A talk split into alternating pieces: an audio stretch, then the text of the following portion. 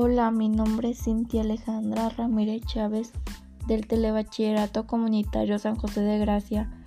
Hoy les hablaré sobre por qué flotan las nubes.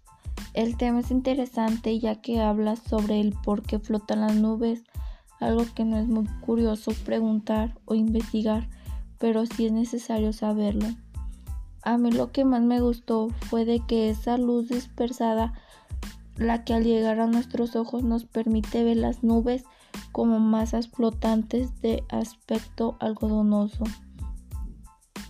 Lo que me pareció importante fue de que las nubes están hechas de agua en forma de pequeñas gotitas o de cristales de hielo, lo, lo suficientemente grandes como para dispersar la luz del sol. Para concluir, Pienso que son maravillosas las nubes y que debemos conocer más sobre el tema.